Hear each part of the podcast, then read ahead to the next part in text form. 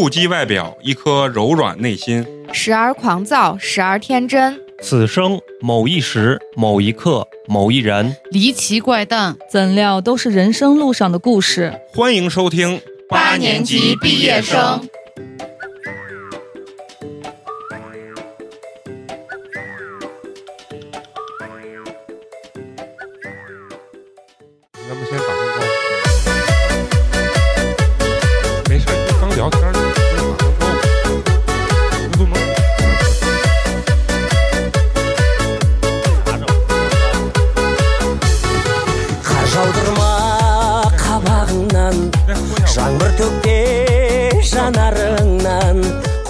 高兴，又是全新的一期八年级毕业生，我是一直在路上的美工，你们好吗？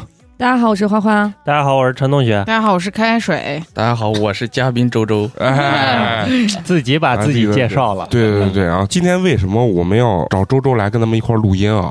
其实我是非常期待咱们这一期的，嗯，因为我我是，你为什么期待因为好久不见的朋友呀，啊？想听听他的故事呀。啊，是这样子啊，那嗯我不一样，我是因为我这个人特别羡慕生活能一直在路上的人。嗯，有些人可能喜欢这种怎么说呢，生活比较平铺直叙的。对但是呢，有些的人就喜欢这个生活呢，就有所不同的。所以说呢，我就非常崇拜咱们周周的这个生活呀，还有经验你这个说崇拜说高了啊，啊。这个东西，我是觉得不同的理想，不同的人生吧，想法不一样，可能追求的东西不一样。但是咱俩肯定有一一点是一样，女人和钱，这个应该是没有错。是的，不管我是在家里还是你在路上啊，这一点我觉得嗯，咱们出奇的相同啊。因为刚才在群里的时候，开水给周周说啊，周周问开水就说，哎，这个女朋友这个事儿怎么解决？然后开水就艾特我说，哎，这货啊，妹子多，妞儿多，啊，妞儿多啊。我说 没有没有没有没有没有，抬举了抬举了，并不是并不是，他认识的主要以以已婚为主，嗯，不好下手。不是，主要以，这以期不录走了。哎，主要以劲爆为主，也有很多没有结婚的，是吧？跟这个周周聊了一堆这有的没的，可能周周自己都懵逼了。哎，今天叫我来这是聊什么主题呢？嗯是不是？咱们今天到底要要聊一个什么样的一个主题啊？咱们这个主题就叫哈萨克斯坦的脱离者。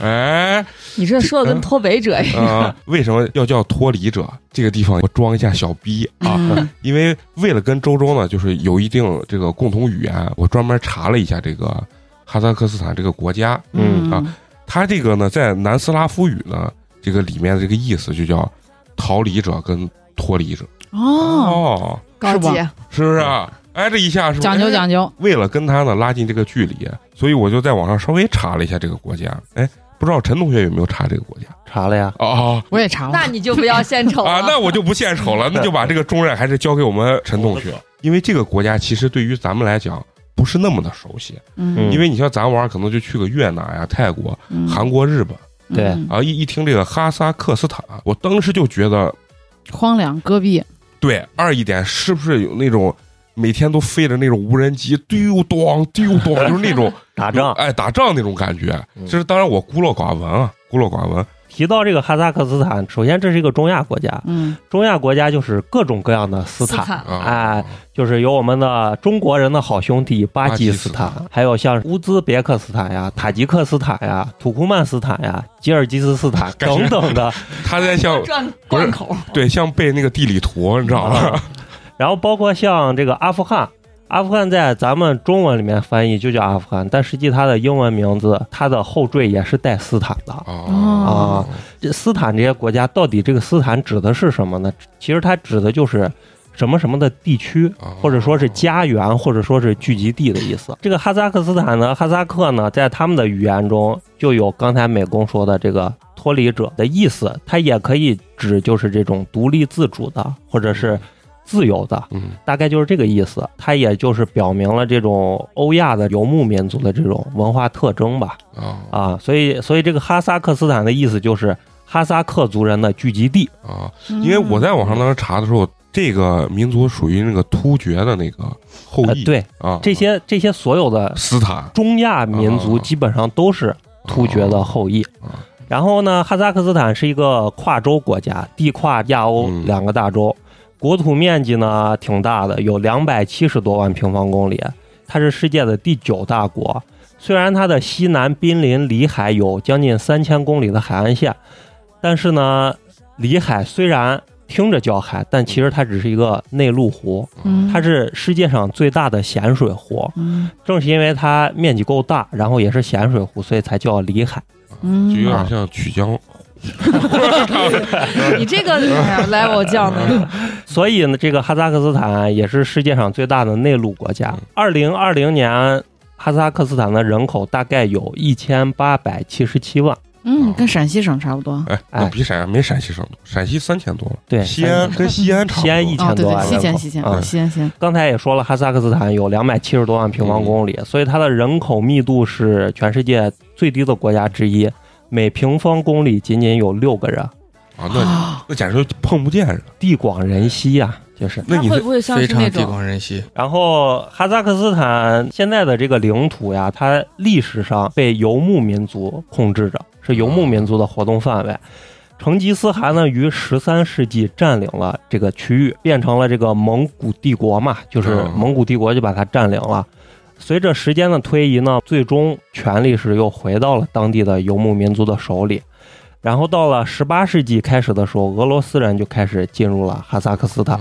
到十九世纪中叶的时候，哈萨克斯坦名义上已经成为了俄罗斯帝国的一部分。嗯，随着一九一七年俄国革命，包括其后的俄国内战，哈萨克斯坦就变成了哈萨克苏维埃社会主义共和国，哦，就成了苏联的一部分。你看把这个历史讲的头头是道。哎啊这只是很简单的历史啊。然后到了一九九一年苏联解体的时候，哈萨克斯坦是最后一个宣布独立的加盟国之一。呃，首任总统这个努尔苏丹呢，自当时起担任这个国家的领导人，直到去年二零一九年才宣布自行宣布退休。哦当腻歪了。嗯当非常久啊。对，当非常久。哈萨克斯坦的首都呢，也从阿斯塔纳变名为努尔苏丹，啊。就以他总统的名字。华盛顿。哎，就他认为自己是这个开开国者。嗯。哈萨克斯坦这个国家呀，有一百三十一个民族，嗯，就是比中国还要多一倍。还要多一倍。啊。包括哈萨克族，大概占人口是百分之六十五左右，其他的还包括像俄罗斯人、乌兹别克斯坦族、乌克兰族、鞑靼人以及维吾尔族，很多都跟中国还还重了啊。他们全国的伊斯兰教的信徒大概占百分之七十，然后还有基督教大概有百分之二十多，然后官方是允许这个宗教自由的。嗯哈萨克斯坦的，经济呢在整个中亚地区是处在这个主导地位的。然后近年来呢，中国呃中哈两国的交流也是越来越多。尤其是随着这个“一带一路”中欧贸易的这个火热吧，哈萨克斯坦这个地处中亚腹心、有着亚欧大陆交通岛之称的这个中亚大国呢，对中国有非常高的这种地缘政治的价值。它它是它东边是跟中国接壤，对，然后嗯中国就是新疆，就是跟它接壤了。嗯呃，所以在这种情况下呢，中哈两国的关系也是越来越紧密，包括可能像周周也是赶上了“一带一路”的这个机遇吧。呃，对，在九一年之前，呃，哈萨克斯坦的首都是在呃阿拉木图，就是我现在所待的城市。嗯然后九一年之后，他就迁都了，迁到更靠近莫斯科，俄罗斯的首都莫斯科嗯那边。它有点因为他比较亲俄罗斯，对，他有点亲俄罗斯，有点包括他的这个官方语言也是俄语。啊。哦，至于为什么迁都呢？这个可能也是当时他的首原首都阿拉木图嗯。跟中国相壤的比较近。啊，嗯啊，就我明白的是啊，啊。三四百公里就到他首都了。啊啊，就是呃过了边境线三四百公里就到他首首都了。啊，那就非常近了。对，嗯。他的第一任总统叫，你可能查的那个是他的姓，啊，啊对，应该是他的姓嗯、他的名叫纳扎尔巴耶夫啊啊。一般我们听到的新闻上的报道都是说，就是叫纳扎尔巴耶夫。然后去年也是习主席给他颁发了一个关于和平的一个哦奖章吧，因为这么多年来中哈的这个两国的友谊还是还是不错还是不错啊。啊。你看，咱刚才是讲了这么多，让陈同学给咱介绍这么多啊，其实主要是因为给咱听众呢，在脑海中对这个国家稍微有一点点的这对种，起码概念起码知道它在哪。对啊，有点概念。因为嗯包括咱们刚开始说要聊这个时候，连我自己都没有概念，这个到底是在哪个位置呀，或者怎么样？包括它一些简单的历史啊。然后当然呢，咱们刚才前面聊这么多呢，周周一听，周周，我靠，这不是个科普类的一个节目，并不然，并不然，我们致力于真实和搞笑。嗯啊，那接下来呢，咱们这个麦还是主要交给咱们的这个周周，嗯跟咱一块儿去聊聊他到哈萨克斯坦的一系列经历啊。嗯咱们先简单介绍一下，就是说这个周周呢，之前是去哈萨克斯坦一直在做生意，大概做了多长时间了？是这样子的，我刚开始做生意也没有直接过去，啊，我最开始做生意是在新疆，啊新疆的霍尔果斯，啊，那就是口岸那个地方。对口岸地方，它是咱们全球首个跨境贸易自由区。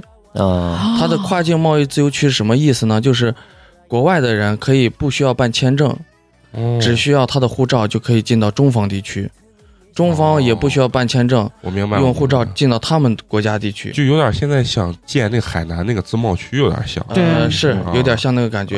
但是这个呢，它是比较小，它只是在一个范围之内，主要是就是中哈这俩。还有包括俄罗斯呀、乌兹别克斯坦、啊塔吉克斯坦、吉尔吉斯坦啊这些乌克兰这些国家的人都可以进来。啊，都可以进来。对，啊因为在中亚五国，就是他们中亚同盟区啊，是没有签证和这个护照这一说的，哦。就没有边境线，相当于就没有边有边境线，对但是你就自由进出程度很高啊，自由程度很高，不像咱们中国去哪儿你都得办签证啊，对。办什么邀请函，他们不需要，他们护照一本护照就走遍所有国家。对对。哦啊。嗯。哎，那就想问问周周，就是你你在就是去那儿做生意之前啊，你之前是在在做一个什么样的一个职业？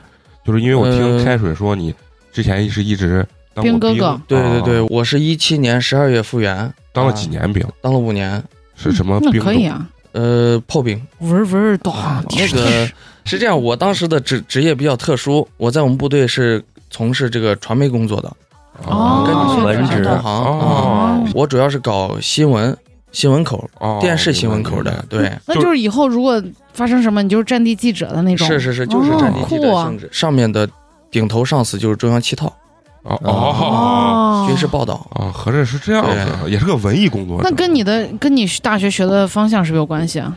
我大学学的广告设计，哦哦，跟这有关系吗？可能有一点儿吧。我想问，啊就是你当兵的那个时候，因为我有朋友当兵，他刚复原的时候，我们就在一块儿玩儿，我能清晰的看见他的胸肌啊、腹肌这个东西。然后现在呢，基本上已经大概在两百二左右的这个状态。就是你当兵的时候，因为你是文职嘛，你你也会有这种呃腹肌、胸肌这个呃，我平常个人就比较喜欢健身运动，啊，包括在部队，虽然说工作很忙碌，但是平时该锻炼也锻炼一下，嗯但是没有说像基层官兵那么强高强度的锻炼。哦哦然后那那你是当了五年兵，复员之后，然后你是一个怎么样的一个机会，就跑到刚刚你说那个口岸去做什么？嗯、是这样子，当时呢也是一个巧合吧，这个话就说来有点长了。那碰见一个乌兹别克斯坦的女朋友？不不不不不，他是这样子，我当时复员回来以后，在家待了可能有半个多月的时间，嗯然后当时我父亲知道我要回来的时候，就在想，呃，有没有一个能适合我的工作？因为我这个复员以后是没有工作安排的，只有复员费。当时他也是认识了一个中哈的朋友，中哈的朋友是中哈是中国的啊哈萨克人哦哦啊。这个朋友呢是他是原来在。哈萨克斯坦那边做生意，然后呢，就是新疆的一些一些政策导致了在国外的中哈的这种生意人都被招回国了，啊，导致了国外的市场空白啊。然后他就找到我爸，就想着是支持一下他的生意，哦或者是契机对。然后呢，我爸当时也是这个想给我找一条出路，然后就东奔西跑。当时是想做这个袜子生意，哦，嗯，别看袜子这个利润很薄，一双可能就几分钱，但是它嗯几千、几千双、几千双的这样子出，量大呀，量非常大。说那边对这种棉纺制品的需求还是非常大，对，非常大。它跟俄罗斯一样，它因为轻纺业啊不行完全就是零，哦，它只能靠进口，那就是它口罩呀、什么手套、全都是进口，全都不行，啊全都是进口。当时本来是想着一块儿就去，既然说要做，那就一块儿去哈萨克斯坦去看看去。啊，嗯，因为我当时我也不知道哈萨克斯坦这地方，我、啊也没印象，跟我们一样，根本就不知道是什么、哦。什么地方，就说那就一块儿去转转。几个人就到了乌鲁木齐，到了乌鲁乌鲁木齐，当时想着是办了签证就能出国，但是当时这个中哈的这个人嗯。他就没有搞清楚情况，去那边需要邀请函啊，哦啊，必须这么严格，对他跟这个哈萨克斯坦的这个签证跟美国一样很难办下来。嗯哦，我之前反正了解过巴基斯坦的签证，就是你一般人办下来非常非常难，它的难度甚至高过美国的签证。它为啥要这么难？那这个就不不是，我觉得我我个人感觉可能跟他的国情，他可能本身的政策就是相对于不是那么开放的政策，就跟去朝鲜一样。啊，对，就我我感觉就有点像这种，对啊有这种意思对对，然后我们就到了乌鲁木齐，签证办不下来，然后就想着不能白跑一趟，嗯嗯，然后知道当时有几个口岸，一个是喀什口岸，一个是霍尔果斯口岸，嗯嗯还有一个是阿拉山口。当时呢就想着去霍尔果斯看一看，霍尔果斯当时去了以后感觉还还不错，然后当时就在那块儿投资，买了几个商铺啊，啊，这感觉有点凡尔赛啊，然后完了以后有了这个商铺呢，那就是为做生意打下了一个基础呗。因为当刚开始考察的项目是袜子，但是啊买的商铺呢是床上用品。他他这个你做啥跟你买的这个铺子还有关系？那当然，那市场跟咱们这种哦规划，它市场规划有哦，关系啊。明白明白，就是人家市场规划，你这儿只能卖对对对你跟文艺对部只能卖床。对我明白明白，对对对啊，既然铺子已经买了，那就是想着。那要去那个国家，要至少去看一看吧，因为这个选择很重要。万一你说做生意，一旦做生意投入下去，不好及时收手的啊对明白明白啊，所以我就说去考察一下。慎重然后考察呢，当时我就托了一个我的战友的父亲，他之前在哈萨克斯坦做生意，在阿拉木图，然后他帮我办的签证，帮我发的邀请函。本来是我跟他儿子一块儿去，结果他儿子可能最后中途也打退堂鼓了，就没去。哦然后呢，当时给我安排了一个接机的人，接机的人也是最后临时有事儿也没来。嗯当时我就最后就成了一个人，哦 只身一人贼前往凄惨前往阿拉啊、哈萨克斯坦啊，就是你你你爸也没跟着你去啊，他也没跟着，就我一个人。当时是，呃，西安有飞阿拉木图的直飞的航班，哦因为在阿拉木图有一个叫陕西村的地方，哦，对，我知道了，就新闻上新闻上天天说，对，啊有一个陕西村的地方，对它是原来咱们的老西安人回民对，然后迁过去的，啊，对，好像是什么出征之类的，还是什么流放，好像对对对就，在那儿就形成了以一个，一己之力繁衍了整个村子。对对，哇他不是一个人过去，啊不是他也是去了一批人。啊去了一批人对对对。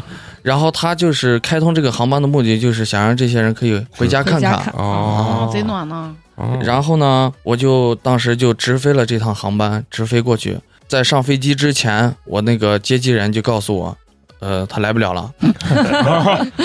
在上航班之前，确实是坎坷啊，然后他就告诉我来不了了，来不了了。然后我就说没事儿，那那那该走还得走啊。啊对啊，然后我就过去了。下了飞机我就傻了，因为我从来没有出过国，包括旅游哦。去别的地方我都没有出过国。去那以后，手机没有网，两眼一抹哦，对，黑，因为去之连卡都前要没办先办哦你卡你都没我没经验啊嗯。那你真的是就是啥都不懂，一股脑直接就干过去，对。因为想着有那边有人能对。对，当时想着有人接机，啊就不用担心了。哎，那你出关的时候，他那边人有没有就是像有些国家一看你是中国人，他会不会问你要一些钱或者说东西？是这样子，当时下了飞机以后，手机没网，然后因为每个下飞机的旅客要填写一张单子，嗯，然后那张单子呢又全是俄语的啊，我又看不懂啊连英语都不是。啊，然后完了以后跟我同一班航班的有一个中国人在填我就凑到他跟前啊，去把他的抄下来了，是个姑娘吗？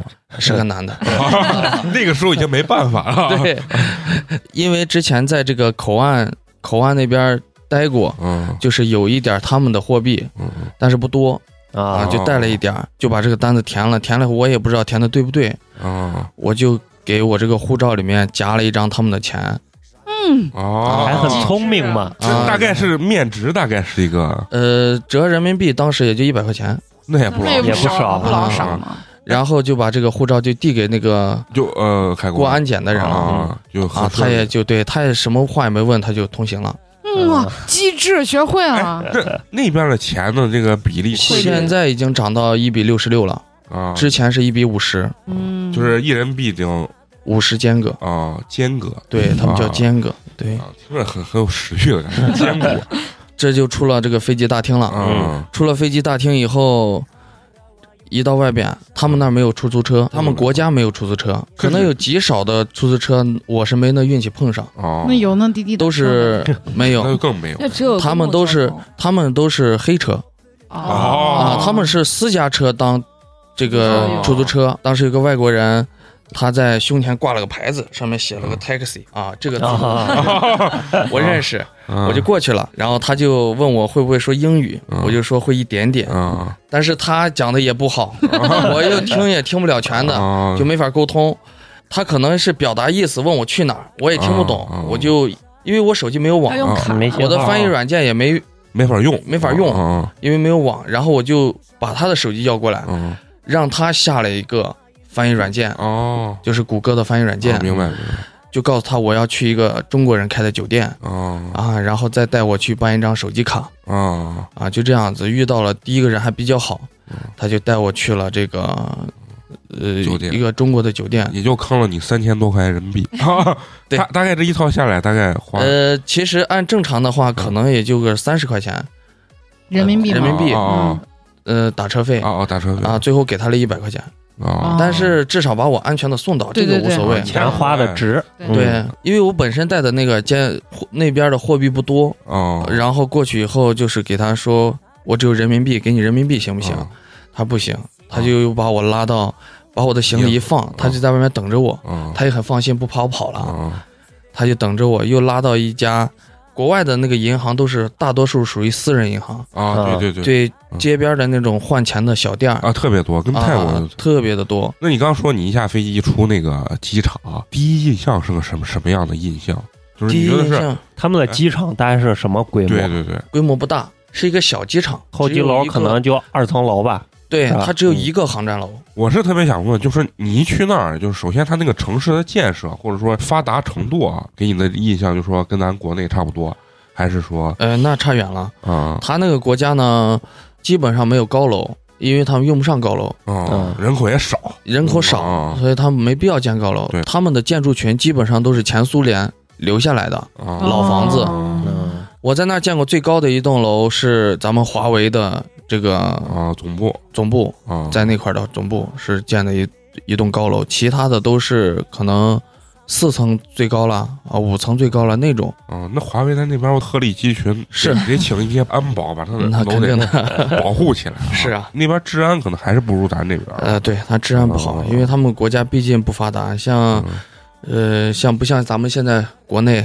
到处摄像头、天眼，嗯对，那边国那边国家只有繁华的地区有哦啊，再偏一点的地方就没有了，他们那帮是不是就是像八十年代的中国？可能比八十年代还穷。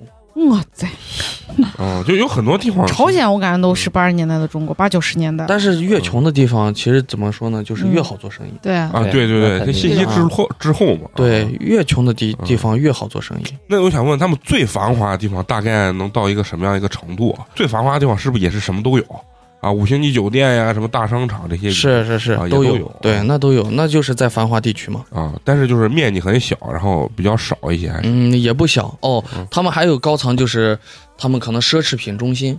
哦，啊，就像那免税店了什么的 SKP 嘛？对对对，类似啊 SKP 他们那块。并没有咱想象中的那么的落后。还是有富人的嘛？贫是，他肯定对对对，那肯定是有富人，哪个地方都有富人。嗯，那我觉得他应该不能说是相当于中国七八十年代，他只是贫富差距极大而已。非常大，但是中国的七八十年代，你可是真找不出来这么繁华的地方对对，他可能是他的这个普遍的人均收入啊造成了这个国家贫穷。啊他们收入大概人民币多少钱？他们那边收入平均大概就在两千多，不到三千。人民币，人民币。跟我们差不多嘛。比乌克兰还要高呢。嗯，啊！乌克兰我那天看是一千五到两千。他这个两千多是在城里面工作的人，啊，不是不是全民，是哦我是我接触到的这些人。哦，那就算工资还可以的。对对对啊。那你要说他们的这个全民平均收入是多少，我不知道。嗯。啊，因为我接触的这些人都是在城里工作的人。那他的物价这块儿大概，物价，我觉得他们的物价，哎呀就你可以具具体举个例子，比如说吃个饭多少钱？啊，吃个啊，吃个饭的话，吃个饭肯德基啊比咱们国内要便宜。啊要便宜吃个饭的话，你像我们大多吃的中餐，啊嗯啊。要如果去外面吃饭吃中餐，吃中餐就比较贵了，但是吃他们本地餐就比较便宜，他们本地一般吃啥？对，最牛排常见的羊排。啊，就是偏偏西餐也是最适合我，他们这种烤的吧，对对对，偏新疆呃偏新疆一点。嗯啊。他们的牛排、羊排味道非常好，然后价格也便宜。那大概是一个什么样的一个价位？呃，你吃到饱可能就花个五六十块钱，吃到撑。咱们自由行一趟，哎，我真是觉得签证办不去不下来，了，签证办不下来。你让让周周去那边给咱发邀请函嘛，然后上面写着邀请八年级粉丝团，啊，对对对，一块儿过去他们其实这个吃饭跟新疆、新疆这个哈萨克族他们吃饭很像，手抓饭呀、哦。大盘鸡呀。兰，州拉面哦，啊，还有大盘鸡，对呀、那应该哦中国人也能吃得惯吧？呃，还是味儿上还是有点我是区吃不惯。啊。啊，因为我的口味儿一直偏南方一点。啊。哦，那就像我跟开水可能就就比较完全适合，嗯，大口碟肉，大口喝酒，对对对，我有点口水了。就有点流口水了，我真真是很想去一趟。哎，嗯，像我们这样子自由行或者跟团去，有没有这个可能？可以啊，就是自由完全可以完全可以，自由行呢？那有没有？也可以。他现在办签证是三个人以上的团就不需要面签了，哦，直接网签就可以。那可能是这两年放开了对对对那还是要感谢“一带一路啊！”。对对对是是对对我还想问周周，那个就是他们不是也是个伊斯兰教国家？对对对。那他们街上穿的衣服，像女性穿袍子吗？呃，有些穿，有些穿。对，有些可能比较传统的女性，可能老一辈她会啊保持这种传统，啊但是你像现在的这种年轻女性，受过大学教育啊这些，他们就已经跟正常人差不多了。啊，那就啊那就说大多数人还是正常的穿着。对对对对对，啊，那看来哈萨克斯坦还是比较先进和进步的。就是他思想可能对你没有过于的这种宗教化。你像巴基斯坦啥的，那街上啊全部是都是女性，都是必须还是要穿袍子的。对，把脸要盖住，不能露个眼睛。对嗯当天晚上住下以后，到因为是中国人开的这个酒店嘛，嗯然后去这个楼底下超市买东西啊，就跟老板在聊，因为老板会中文，哦嗯哦。他是中哈，一般在那边会说中文，会说他们当地语的，大部分都是中哈哦啊，中国的哈萨克族，啊他就人比较好，他就告诉我，就是尽量躲着警察走。尽 量哦。啊。警察会上来查你是吧？呃，对，在他们的印警察的印象里，中国人是比较有钱的哦，啊，他会找找你你各种问题问题，嗯对，中国在全世界都一样啊。泰国啥都也是嗯嗯，越南都是一样的。是是是，口碑很不好。然后他问我来的目的是什么，我说就是考察市场。哦他就问我有没有带翻译，我说没有。他说那你尽量不要一个人去市场转，哦一是警察会逮你，二是黑帮会逮你。哦，那边还有黑帮，黑帮也是是图中国人的钱吗？那很厉害。就那就跟绑架差不多啊是。对对对，你绑架你三千，你可回不来了哎，。那边的人长相都是什么特征呀？就是明显看出来不是亚洲人，不是中国人吗啊？是就很明显。就哈萨克斯 就跟喀什的，对你去新疆看，很明显新疆人他啊，他跟我们的长相不一样。对对对嗯，然后当时呢，我过去也不愿意去他们的餐厅去吃饭，因为哦。你不会点餐，不会看菜单。对，看不懂。啊，所以我每天就吃方便面，或者就是在他们的街边那种店买一个他们的叫烤包子，新疆那边也有烤包哦，子对对对对，啊，人民币可能是两块多一个，当时的物价。啊还是比然后每天我每天的伙食费可能就十几二十块钱，想改善一下，但是你没法改善，因为我完全看不懂他们的菜单，也不会说他们的话，哦，这一点就就那段时间是很难受的，啊，而且天天吃泡面，你身体感觉也受不了。对，很难受的那段时间就那个接你的人从头到尾他也没就没有出现。不是说有个什么叔叔吗？还是啊呃，那个我因为我是不是特别喜欢麻烦别人，就是硬就是扛，对我在硬扛。哦，你那个叔叔呢是在人在国内啊，他、哦他人托人去。对他也是托人给我办的这些事情，啊？哎，那你第一回去那儿大概待了多长时间？大概二十天时间。二十天啊，因为我签证签证三十天嘛，我大概待了二十多天，我就是因为本身也考察不出来啥东西，哦，就是过去转一转那你这二十多天都干了些什么？我每天就往市场跑，哦我问了当时那个超市的老板，他就给我告诉了几个这个秘诀。呃不是卖货的市场，哦，就像咱们康复路啊、轻工啊、哦啊三福那个那个三福湾、三福湾那边那个哦贝斯特，啊贝斯特，就像这种这种这种地方，啊，就告诉我几个这种物流站啊，或者是这个批发市场，哦你自己去找去。这些地名都是俄语嘛，然后我只能音译过来，比如说是那边的集市叫巴拉霍肯，啊，我就写巴拉霍肯。你这个跟我学英语是一模一样。对，然后他就教我打车，打车你就在街边招手，只要有车停，然后他问你去哪里，你就告诉他位置，然后告诉他价钱，啊他能拉你他就走，他拉不了你他就车开走了。哦。啊，是这样，他们的出租车就是这样子。哦。嗯，那就是黑车。啊，叫黑车。对对对，你去那边做这个生意，是不是就有点类似于从国内进东西，然后就搁那儿卖？是这个意思？对对对对对，啊？就是这个性质，那就是赚了一个这我差加价，因为那边没有轻工业。对对对，赚这个钱。那你是搞搞呃搞那种批发的还是零售的？肯定是搞批发啊，搞零售那边肯定不挣钱啊，啊，批发给当地的一些人或者什么，他们当地人再拉出去。对对对，因为他们来不了中国，买不到特别便宜的货源，我们就捡这个空子呗。那我想问，就是中国货在那边是不是杠杠硬？就是那边人都认中国货呃，也不是，啊啊呃，中国人的货在他们眼里是廉价，哦，中国的产品在他们眼里廉价，就是便宜啊，便宜性价比，性价比。嗯。呃，他们如果说是富人的话，更愿意用土耳其的产品，哦，土耳其的床上用品，土耳其的土耳其的纺织业是很发达的。对对对，是非常发达，你像日本的纺织业、韩国的纺织业、土耳其的纺织业，这些嗯。国家的纺织业是很发达的。嗯。包括中国的很多做这种床上用品的老板，可能每年都要去这些地方学习学习去，学习人家的哦，技术对对。他们的是很发达的。全世界都是穷的人肯定还是更多，嗯，讲究性价比的人。对对对，中国货搁那儿就是走量，嗯。对就是走量嗯，对，插一个小故事啊，当时就是美国大选的时候，就是是谁先知道就是特朗普不行了？是温州的 小商品批发工厂对他们就开始制作那个小旗子，然后特朗普的就数量就很少就比那个拜登的要少，所以他们就预早知最早就先预知了特朗普可能就不能连任。嗯，哦，这哎，那你觉得那边人对中国人的印象是一个大概是一个什么？是比较友好，还是说其实打根儿上也不喜欢啊也不喜欢呃，大多数人嗯。是不喜欢中国人的，为啥呀？他们亲美不嗯。出不亲华。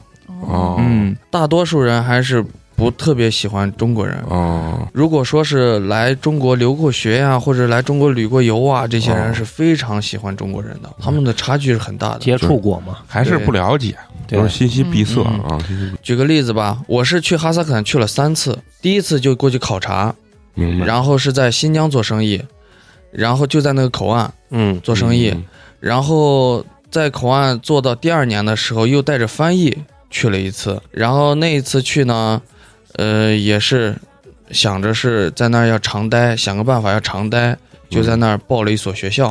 哦。啊，学校给我发了个一年的签证。哦。啊，我就可以在那儿对学生签，我就可以在那儿常待一年，哦，这样子更有利于我生意的发展。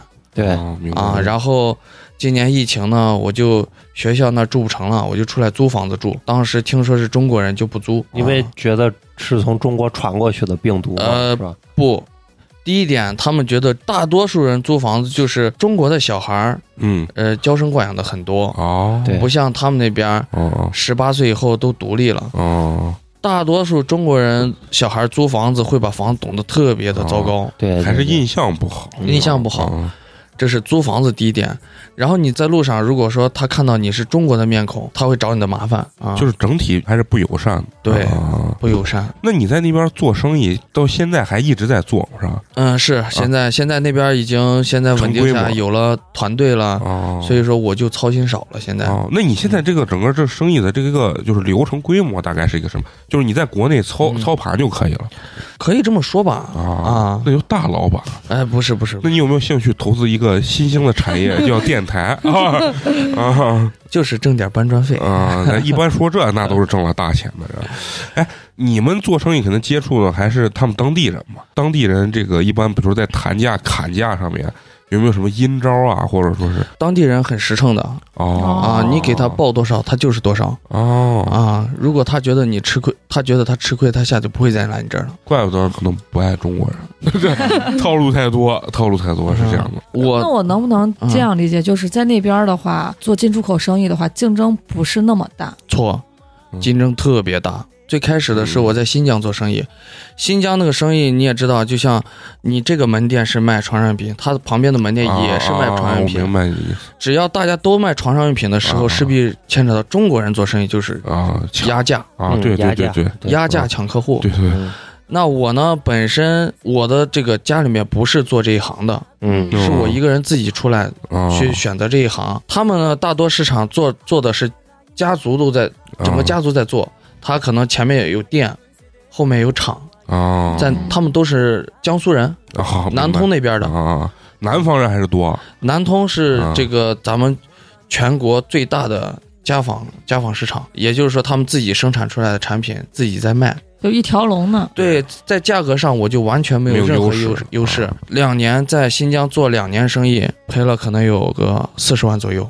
哼啊，心疼。咱想人一帆风顺，但是其实他也是先赔了钱，慢慢摸索到是肯定是要赔钱的啊。我当时就给自己定的目标就是三年，三年做不成，回来做点别的事情。嗯哦啊明白明白首先是什么呢？我呃没有房租的压力，因为自己买的店啊。哦然后看美后工这个意味深长的眼神，哎，那他们那边那个商铺大概是多少钱？那块商铺便宜，那块商铺一平方也就六千块钱，啊哦，那确实是也不算贵，便宜啊嗯。吃亏吃亏在哪儿呢？啊，吃亏在进货没进对。这个跟我小时候做过一笔大生意一样，美 工的大生意。卖拖把。我去轻工进了一把那种当时刚出来那种能自动拧的那种拖把，结果呢，我妈是买了一个质量特别好的那种，结果我就照猫画虎去那儿买，花了我四百块钱啊、压岁钱。然后结果呢，他当时我批是二十五块钱，我妈买的是五十，我就当时卖五十，我咋都卖不出去。结果我妈就帮我看，然后她跑到那个轻工，最后我妈人往那儿一站，问这多钱？我进二十五，我妈一开口啥八块啊，就跟这个可能有点像。对对对，啊。不知道对方需求什么，啊！借完以后你卖的价可能比你卖不出去，哦就压根儿就没人要。没。人要。到现在，现在的库里面还存着三年前进的东西。那那是什么样的一个东西他不要？打个比方，你说冬天他们那块儿比较冷吧？啊。咱们中国人的思想，一用暖手宝，啊啊！然后我就进了一批很便宜的暖手宝，他们就卖不掉，没人用。觉得这玩意儿它不鸡肋实用，啊，啊。耐冻那边人可能那耐不耐冻不知道，反正这个东西就是卖不掉。对对你所有进的产品要迎合市场，所以你才需要去嘛，去看当地人需要啥，啊，对吧？是。啊，而且他们认为中国人把他们国家的人钱挣了，啊，对对对啊对是是是，然后包括一些开发资源开发全是中国人，都是中国人。啊。在今年就中国疫情开始，那边国家还没疫情的时候，搞过一次啊。游行，就是反华游行。啊。嗯，这么严重，反华游行它是好几个州就联合起来的反华游行，就是啊他们也叫州啊嗯、对，啊。他每个区。啊联合起来搞的反华游行，就是中国的工厂拖欠工资不给啊，就中国老板的这些伎俩，啊，对，他们不愿意啊对啊，就开始反，啊，就是围攻大使馆呀这些的。中国走的路线是以商业占领以欠工资占领吗？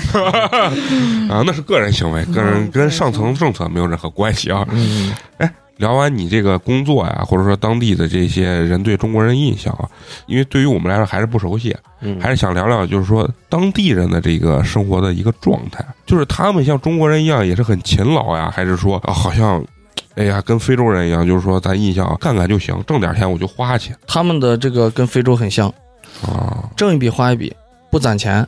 呃全世界好像除了他妈的东亚的这个四国啊，就没有国家是那种攒钱的，攒钱特别勤劳的那种，骨子里啊，这是可能祖先传下来的，一脉相承那种勤劳致富。有些国家贫富差距特别大，而且人也特别穷，但是他们不工作，就挣一点点钱，他们就要去享受，其实我在那儿生活了一年，我还蛮喜欢那种生活节奏的，慢，啊慢，特别的慢啊。压力。他那块儿没什么压力，嗯而且他们国家的这个看病不要钱，哦医院不要钱的，哦小孩上学不要钱，哦，呃，初中、大学、呃，初中、高中、大学嗯都不要钱那，老婆国家给包了。老婆给分配不？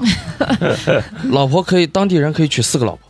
哇，伊斯兰教。啥也不说了。伊斯兰国家，伊斯兰你不说啥，国家嘛跟你有啥关？我说你你啥也不说了。对，我美我美工啥也不说了。明天买个张票就走。啊，不，我得先想办法得入籍，你知道吗？那我就想问啊，我不太懂这种全民免费医疗啊、上学这个东西，尤其是医疗这一块儿啊，就是这个免费医疗，它到底我现在要看病确实能看上，还是说确实是虽然免费，但是，看上不太容易，能看上，能看上？对啊，能看上啊，对就是整体这个医疗条件还是可以的。对。有一次我去他们那块儿公办的医院去看病，就是没花钱啊啊，你都外国给我花我去都没花钱。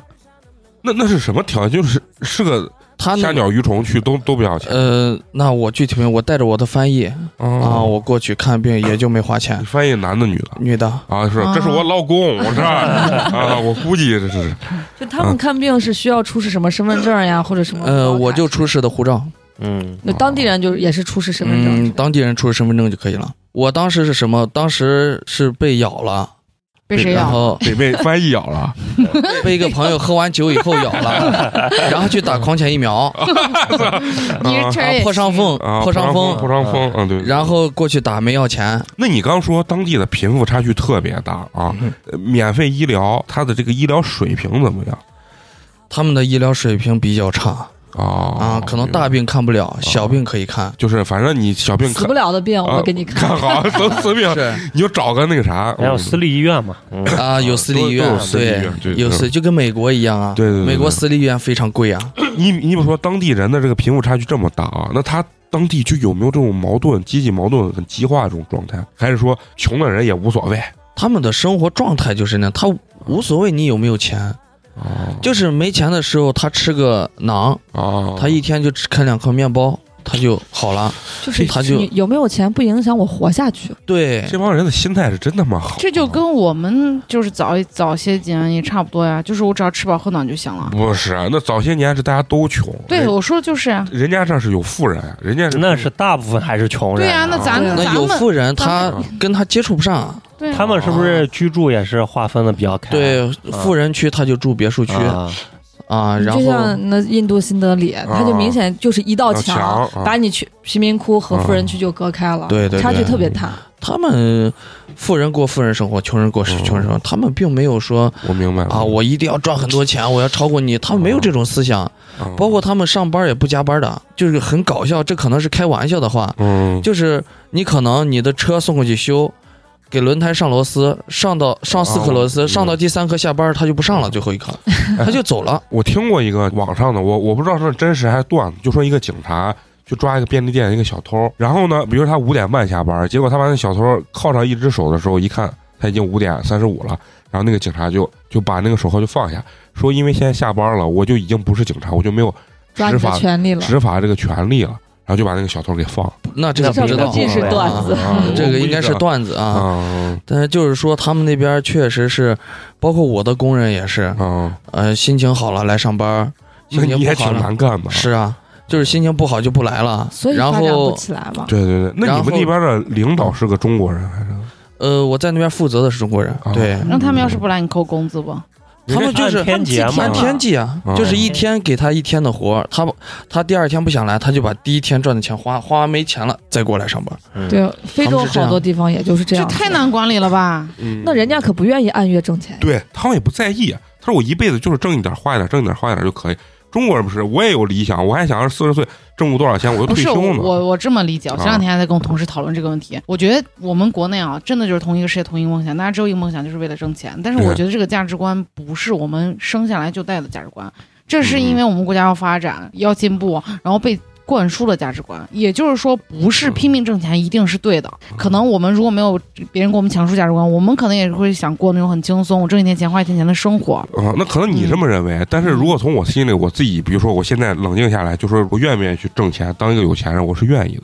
就是你现在冷静，如果说刨去别人的想法说，你愿不愿意当一个有钱人，你还是愿意当有钱人，就是愿意当一个快乐的人。嗯，但是你实际行动，你现在在拼命的挣钱。那我不是也不是无法挣脱这个价值观给我带来的束缚吗？反正我觉得挣钱这个东西是我是我骨子里带的，就是我爱钱的这个、啊，你是，这个冲动。你真的是啊，啊我你真的是。是个特殊的。啊，因为你看，很多人给我灌输钱，比如说说，哎，应该花的怎么？但是我就觉得数钱比花钱更有意思，这就很很很难理解。可能就是说这个东西，你这种是一种成就感的追求。啊，呃也有可能。对我，你对对对像我说实话，啊，说实话，我对钱。我不是说特别在意，就是我挣多事少，就像你刚才说的，我可能赔了四十万，我觉得哎呀轻描淡写就是说过去了。对对对，因为我本身对这个东西就不是说特别敏感，我一向我一定要把这个钱挣得特别多特别多，我没有这种感觉，啊，我就是想着是这是一个成就感。对对对。对，而且刚跟开水聊那个问题，我突然又想到一点，中国人为啥是这样的？中国人这就是老祖先传承下来的东西，中国人的责任感真的很强。我我认为中国人的责任感还是比较强的，咱这一趴问题咱就过啊。嗯嗯接着往下走，我就特别想聊，就是像这种信教徒的人比较多啊，他们的这个娱乐到底是一个怎么样的一个？他们平常玩儿，呃，男的就是有钱人，还是找姑娘呃，不，他有钱人，他比如说打猎啊？这这打猎，因为他们国家是枪支合法国家。哦。啊，你你可以去买枪，你也可以吗？我不行。必须国人啊，必须是本国的嗯。本国人的身份去买枪。我在那块儿认识了一个姐姐，是中国人，啊她老公是啊，呃是俄罗斯人。啊，俄罗斯人。啊，是老公是俄罗斯人，然后她跟当地人也是比较熟悉了，啊所以说老在一块玩的时候就打猎呀，或者是外出野野炊呀什么的。啊！哎啊，。那他们像比如说看电影啊，什么唱 KTV 这种东西，他们玩的他们不唱 KTV，啊，不唱呃，他 KTV 们好像也就是东亚，他们不会像咱们中国人，比如说要唱歌，我就专门去唱歌这个地方。哦。他们可能吃着饭。就唱起来，就唱起来，哦。唱起来，他可能旁边就有池子。打个比方，这是餐桌，哦。旁边都有过道，哦。他就在过道，他跳起来了。还他本来就是上歌上舞的民族，对对对。啊。然后尤其是尤其是参加婚礼呀，或者是你正儿八经到那种能带舞池的那种餐厅啊，啊，他们吃完肯定要边跳边拿的。那那他们是非常能歌善舞，对非常的，他们就不需要 KTV 和夜店，对，对人家随时需要这些东西啊随时就能随时就跳起来。不需要专门去花钱去跑到那块儿唱歌跳舞，嗯，哎，那一般人能喝不能喝呀？能喝。非常能喝，特别想能跟新疆差不对对多。。我这回回来我这回回来，我跟朋友喝酒，他们都说我是现在深不可测。他们当地喝啥酒？伏特加，啊，就喝俄罗斯的酒。对嗯，嗯他们的就是红灯区是合法的，还是也也不是合法的呃，不是合法的。啊？都娶四个媳妇儿了，他妈要红灯区也没用当然肯定还是娶一个的偏多嘛，因为没有能力嘛。吧啊对啊我就跟几个人聊过，嗯，他们说可以娶，你只要养得起对对啊，就可以娶。嗯，对，啊、因为女人现在的女人，你想网络也这么发达了，她们也知道外面的世界，也想可能也想化妆，也想做头发，啊是吧？啊对，也想背好吃好看包包，的吃好啊穿好漂穿漂亮。啊，明白。那你这些没钱怎么办呀？他们伊斯兰教那么多，他是不是一到点就要礼拜那个啊，那这个这个我就不清楚，因为没去过这种地方，不敢去啊，没在这啊个区啊我不这种还是比较乱，是吧？啊，因为因为他们。因为本身他们就比较不喜欢中国人，哦我就不愿意去往这些地方凑。吓得周周根本就不想去接触这个 嗯啊，对我根本我就尽量避免他们。因为毕竟你说一个人在那边，不像有些人去，可能亲戚或者在那边已经有根基了。我认识几个朋友在那边做生意，他可能有福建帮啊、甘肃帮啊，他的老乡在那边，对对对对咱有陕西村呀，对啊，陕西村又跟我不在那个没有关系城市，啊所以我在那儿就是孤立无援的。你有没有遇到过特别危险的事情？遇到过啊，嗯呃，在市场里做生意，市场警察叫驱离人群，说里面有放炸弹。嗯哦，哦，感觉那边枪支弹药这些东西都是很普遍的，很普。遍的，对，嗯那你做生意的转折点是啥？从赔钱到挣钱？就是今年疫情，疫情是给我最大的帮助。他把你推了一把，对啊，因为你看，在口岸做生意的时候，几百家商户，嗯然后变成了几千家商户，竞争越来越激烈。嗯嗯，结果今年疫情一开始，口岸就关闭了。哦，关闭了以后，我一个人又在那边有了这个啊，根基了根基了。啊，那我就是完全可以一家独大了。啊就那边需求量很大，等于口岸供不过去了。嗯对啊，就我就成了一家独大，而且我的价格、利润都提上去了。而且他也是做了几年摸出门道了。对，你一上去，你东西你进不对啊，你你再牛逼你都白扯，是就是那。对，哎，那你觉得当地的信息化这种产业到底发展怎么样？呃，现在也在慢慢的往过。提升？对对对，嗯就是之前我哎，他们手机用的大概也是四 G、五 G。啊，对对对，啊跟咱们现在都是一样的哎，包括什么扫码单车啦，嗯什么呃这个扫码付款啦，他们现在都跟上了。之前我一直在想做一个充电，充电宝，对，共享充电宝，共享充电宝，啊。在我回来之前是一直没有的。哦，然后我也是在在跟中国这边的这个公司谈，嗯。结果我发现这两天我朋友跟我说那边已经出来了，嗯。对，是当地的还是？就是应该也是中国的，啊。中国的企业在那边做的，对，布局啊，比比我们先快一步。他们那边什么行业比较发达呀？他们畜牧业，还是个农业牛羊羊牛羊肉啊嘛？牛羊肉，对，他们的牛羊肉非常便宜，包括他们的，你知道我在那块买，呃，一一个猪蹄只需要两块多块钱，两块多人民币啊。这么便宜？哇对，我我在国内爱吃这个我在那儿天天自己住的时候，天天卤猪蹄，啊，就一个猪蹄要两就两块多钱。如果比如说这个台子上嗯，他摆了一一大堆猪蹄，嗯你就给他讲价一块钱，全要卖给你啊。啊，一块钱一个。当地人是不是也不吃他们这个呃吃的少，啊？吃的少。俄罗斯族他们吃，啊？但可能他们本地人不会啊不会不会做，他可能是这种下水类的东西他们不吃。你看鸡爪子也是我两块钱一公斤，咱这贵的，他妈的。咱们这儿我我回来买啊，这这二十四块一斤，对对对，猪蹄啊。不，是鸡爪，我在然后猪蹄儿得一个一个反正得三十多四四三四十了。啊，。对三四十。嗯。我上次在超市买了两个洗好的猪蹄儿，九十八块钱，对两个猪蹄儿这就非常贵，我在袁家村买一个才四十块钱，你那才多大嘛？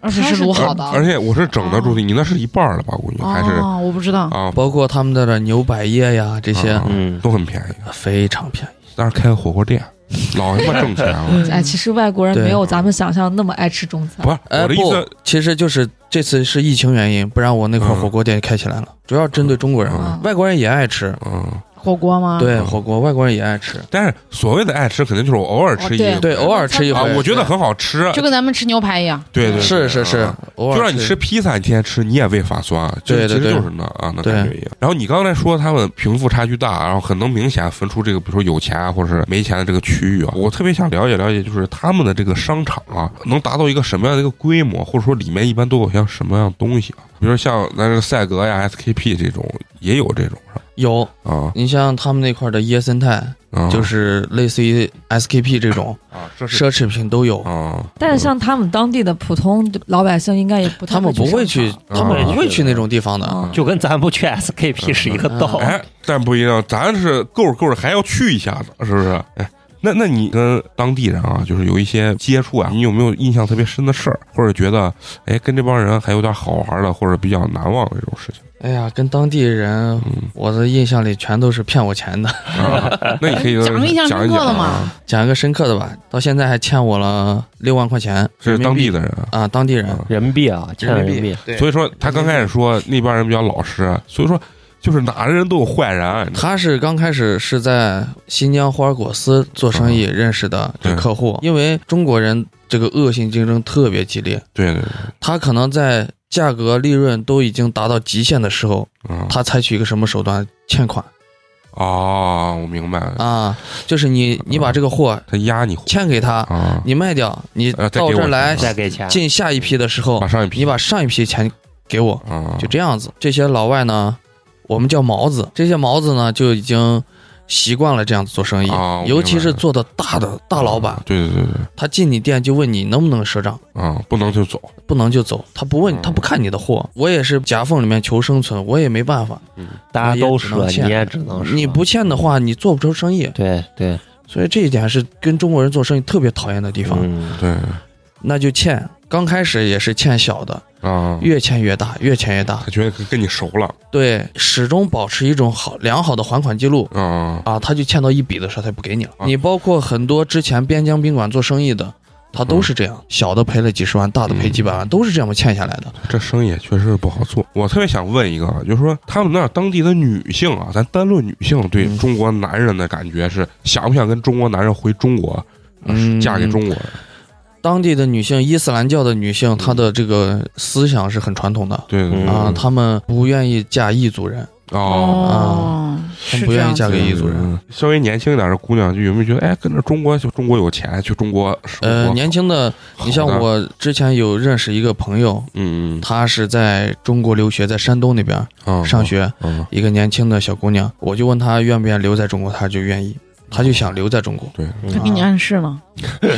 可能暗示的不是他，啊，暗示的是另外人。那那边的姑娘长得是不是整体就还是非常的 beautiful 漂亮对啊。年轻的时候很漂亮，啊。就跟俄罗斯大妈一样。啊，对他们就跟，咱新疆姑娘一样，他们这个骨架子大，啊。人体结构好看对对对对啊，她就是就是这个漫画里的那种啊。九头身美女，啊真的是在那边就是很漂亮，年轻的时候特别漂亮，嗯。年龄一大就不行，因为他们他们那边喜欢吃甜食，巧克力啊、啊，蛋糕啊，他们因为比较非常爱吃干是？吧？肉、甜食，对，人家天天吃那个，你就别说人家男的，那那女性那骨骼呀、肌肉的结构都很结实，但是反而我现在年龄越大越喜欢那种结实的，看起来，他就不是结实了。啊就是胖，啊就他一屁股能把你坐死。啊不，那你说年龄大了嘛，对不对？对对对，啊，那坐死那也死在温柔乡，做鬼也风流，是不是？咱听完这个，咱周周给咱讲了这么多啊，不管是他做生意啊，还是说他最后去到这个地方，包括当地的风土人情，嗯，其实对于你们来讲，你们现在有没有一种真的想去旅游的那种那种觉得去玩玩也挺好的，没有，我不想去，我我害怕，啊。我怕黑帮绑架我。啊，。先把他作死。去打 去打打猎多美的，啊，搁我心里，我听他讲，我还是非常想去旅一趟游的。你主要听的妞儿了。不，光是妞，让你给我们这个，包括我们还有我们的听众啊，推荐一下，就是说，如果要去那边旅游，就说我们应该就准备一些什么东西，怎么样能保证一下自己的这个安全啊？这个国家，我前几年过去的时候，它是没有旅行社的。哦，然后这几年随着这个“一带一路”的发展，嗯嗯然后从今年年初开始，它简化了这个签证流程，当地的政府也开始要发展旅游业，哦，所以可能在将来未来的几年内，中国的游客会越来越多。而且很很好签，对，很好签了，哦不像以前你必须跑去北京或者上海面签。啊，以前还用面签啊，对你必须跑到北京或上海，哦而且你面签排队是排不上的，哦，你只能走后门。所以说，当时这个地方发展也不行，发展就就就没有中国游客过去，签证轻松了以后，大家都可能会愿意去看一看明白？对啊，嗯转一转。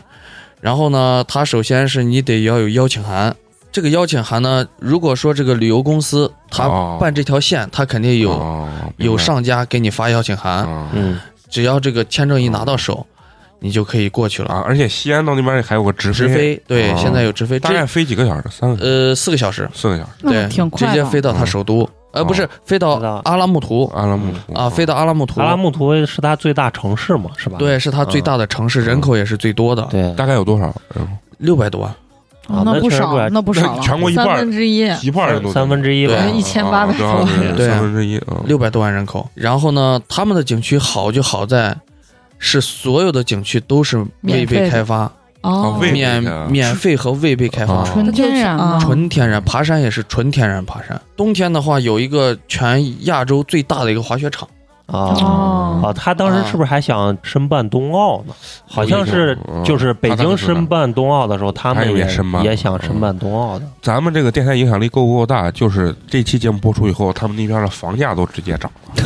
先先旅游吧，房价再说，啊先旅游吧。带团，那先带团那哎，边八年级开个团，啊，咱们发展一下，跟周周联合发展一下这个业务。啊，那周周可能旅行社就倒闭了，干不了俩团，基本就死翘翘了。嗯，那去那边之后，像普通人去了之后，怎么样能比较好的这种注意安全或者是避坑啊？呃，请个翻译。如果说是对翻译，一定是要请的，啊，你必须要请翻译哎。这个翻译一般是中国人还是说是当地的人呃，他都有，他这个你必须首先是会两国语言的，啊？嗯。啊那大概是个什么价位？就是这种翻译，在当地，嗯因为现在国内好像没有到这个哈萨克斯坦的旅游线，嗯。哦，但是当地呢有这种接待中国人的这种地接。啊，对地接，它是一百美金一天。呀，那不便宜啊，真贵，我高薪啊。那！稀缺人才嘛，因为当时八去的一弄，，他这个就变成一百人民币了，你知道吗？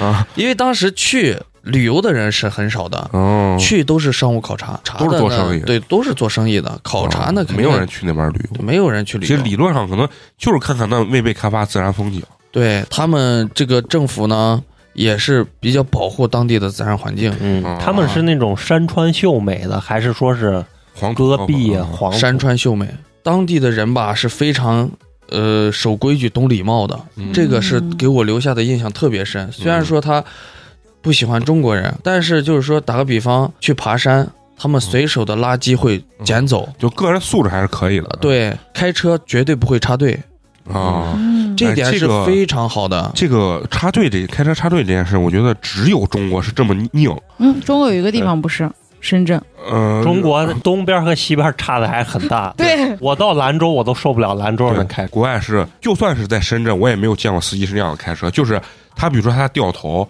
他要硬硬的等到这条街上已经没有这个直行的车了，他掉头才走。但是呢，深圳他也达不到这样，但是这个可能跟数量有关系，有关系，这个也能理解。就是如果中国真的掉头这样子等的话，他可能是真的过不明天才能过去了。对，但是就像我在那个泰国的时候，他们真的是哎，我都理解不了，他们就那玩意儿一挡，有个车多远，像搁中国早一脚油就踩过去，他们就一直等，等到那个车直行的车走完，他们这个路权意识可能是非常的强的。啊是是是，打个比方，我要到你这条道上，他首先打转向嗯嗯，啊。你像我开车现在就有一个毛病就不好，就是在我中国已经没法开了？啊，就我硬硬硬硬插进去，啊那我我们也是，大家都是这默认的，不是是我就硬插进去，但是对在那边你你千万不敢硬插，对对对他会拿车撞你，他直接就会撞你。这么猛，你在街上看车都是破破烂烂的，啊也无所谓他也不在乎啊，啊。他们那边人就打个比方，你要进去，嗯，后面的车他会很有礼貌的给你让，因为嗯本身就是慢生活的，他不在乎赶那点路的时间。嗯，反正这个是很你要别着他了，他就怼你。啊。对，哦那我有一次做这个当地的人司机，就是有一个人可能就很不礼貌的插了这个司机的队，他就追上去，嗯。把那个人的车又别回到别的 就硬币。啊，那这个有意思，有意思。对全世，界通用，都有路怒症啊，全世界呃，他这个不是路怒症，嗯你抢了他的道，嗯他一定要把道抢回来，哪怕他把车撞了跟你车撞到一块儿嗯，他要把这个路全夺回来。他这种意识很强的。牛逼咱咱听周周跟咱聊这么多啊，让周周最后最后再给咱以旅游为这个话题啊，推荐一个比如说必须得吃的一种食物或者去的一个地方啊。烤包子吧。嗯，那我就真去新疆了啊。烤羊排嗯是可以去体验的，他们是小羊排，大概也就这么大的样子一掌大，一掌大，一掌大啊，那种羊排。它那个味儿是就是也是辣孜然，还是说呃，他们专门调的料，哦。他们是以烧烤为主哦。啊，不管是羊排还是羊烤烤肉，嗯。都是以烧烤为主啊，啊。我觉得非常适合。我。而且他们的肉是真的好吃，不像国内的，你就包括新疆都做不出那种味道，可能我感觉嗯，因为我在新疆也吃过，在那边吃过，是真的好吃。对。那得去一下。就因为人家因为这一点就得就是去因为我被黑是帮绑架了。因为我是一个不爱吃羊肉的人，啊，啊，我他那儿羊肉膻不膻？不是膻。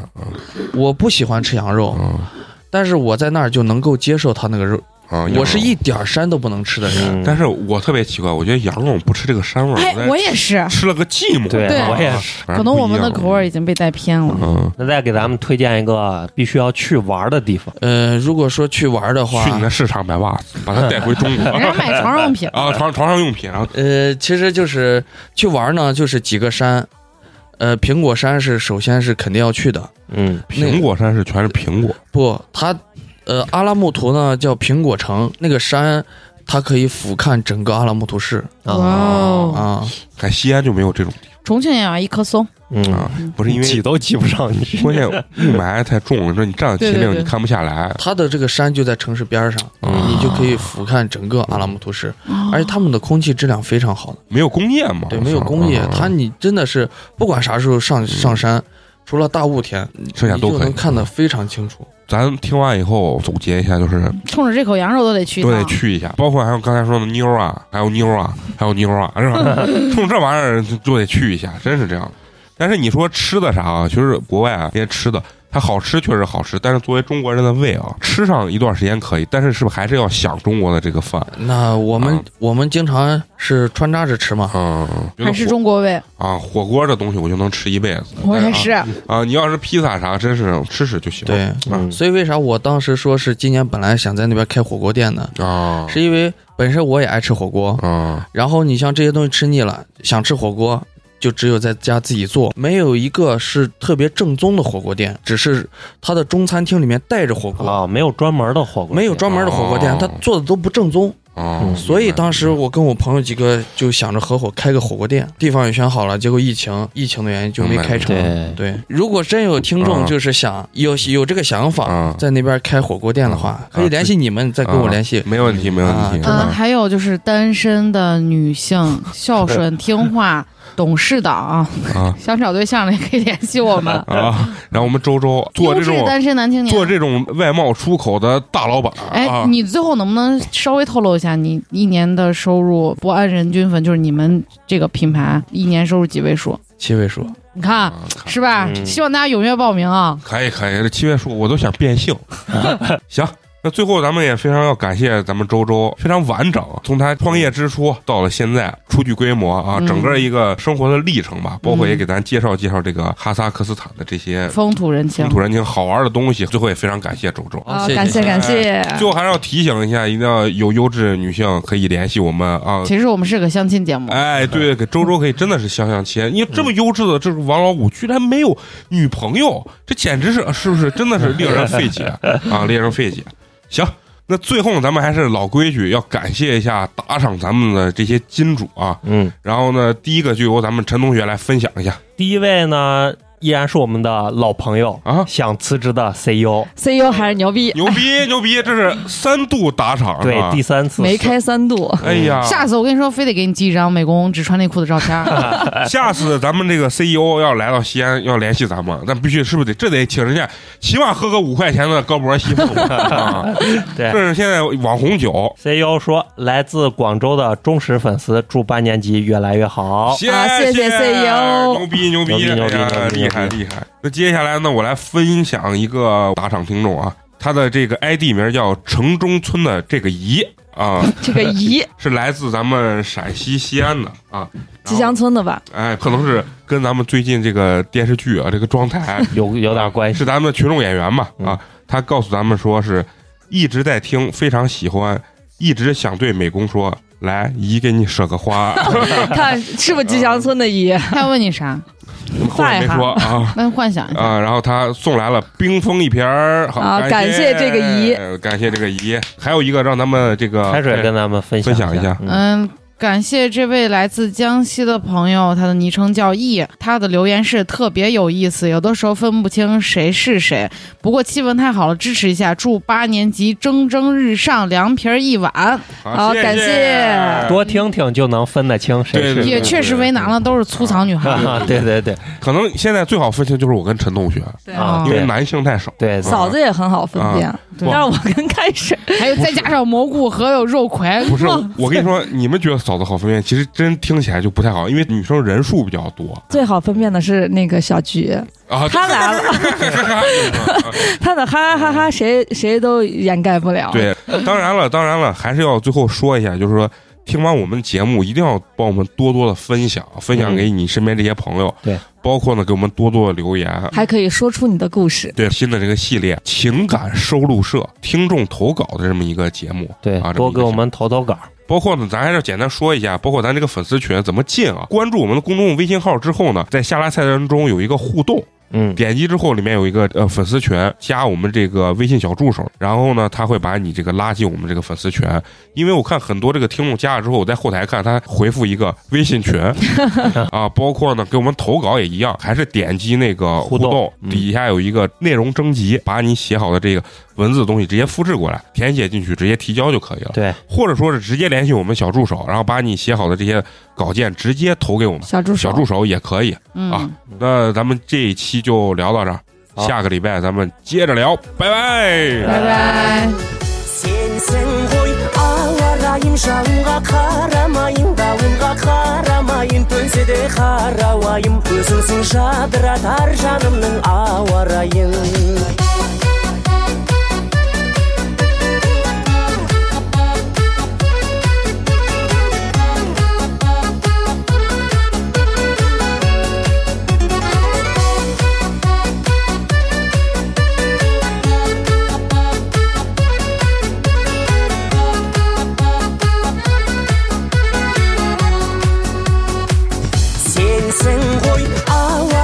Райым жауынға қарамайын дауылға қарамайын төнсе де қарауайым. Өзіңсің жадыратар жанымның ауа райын сенсің ғой ауа райым жауынға қарамайын дауылға қарамайын төнсе де қарауайым. Өзіңсің жадыратар жанымның ауа райын өзіңсің жадыратар жанымның ауа райын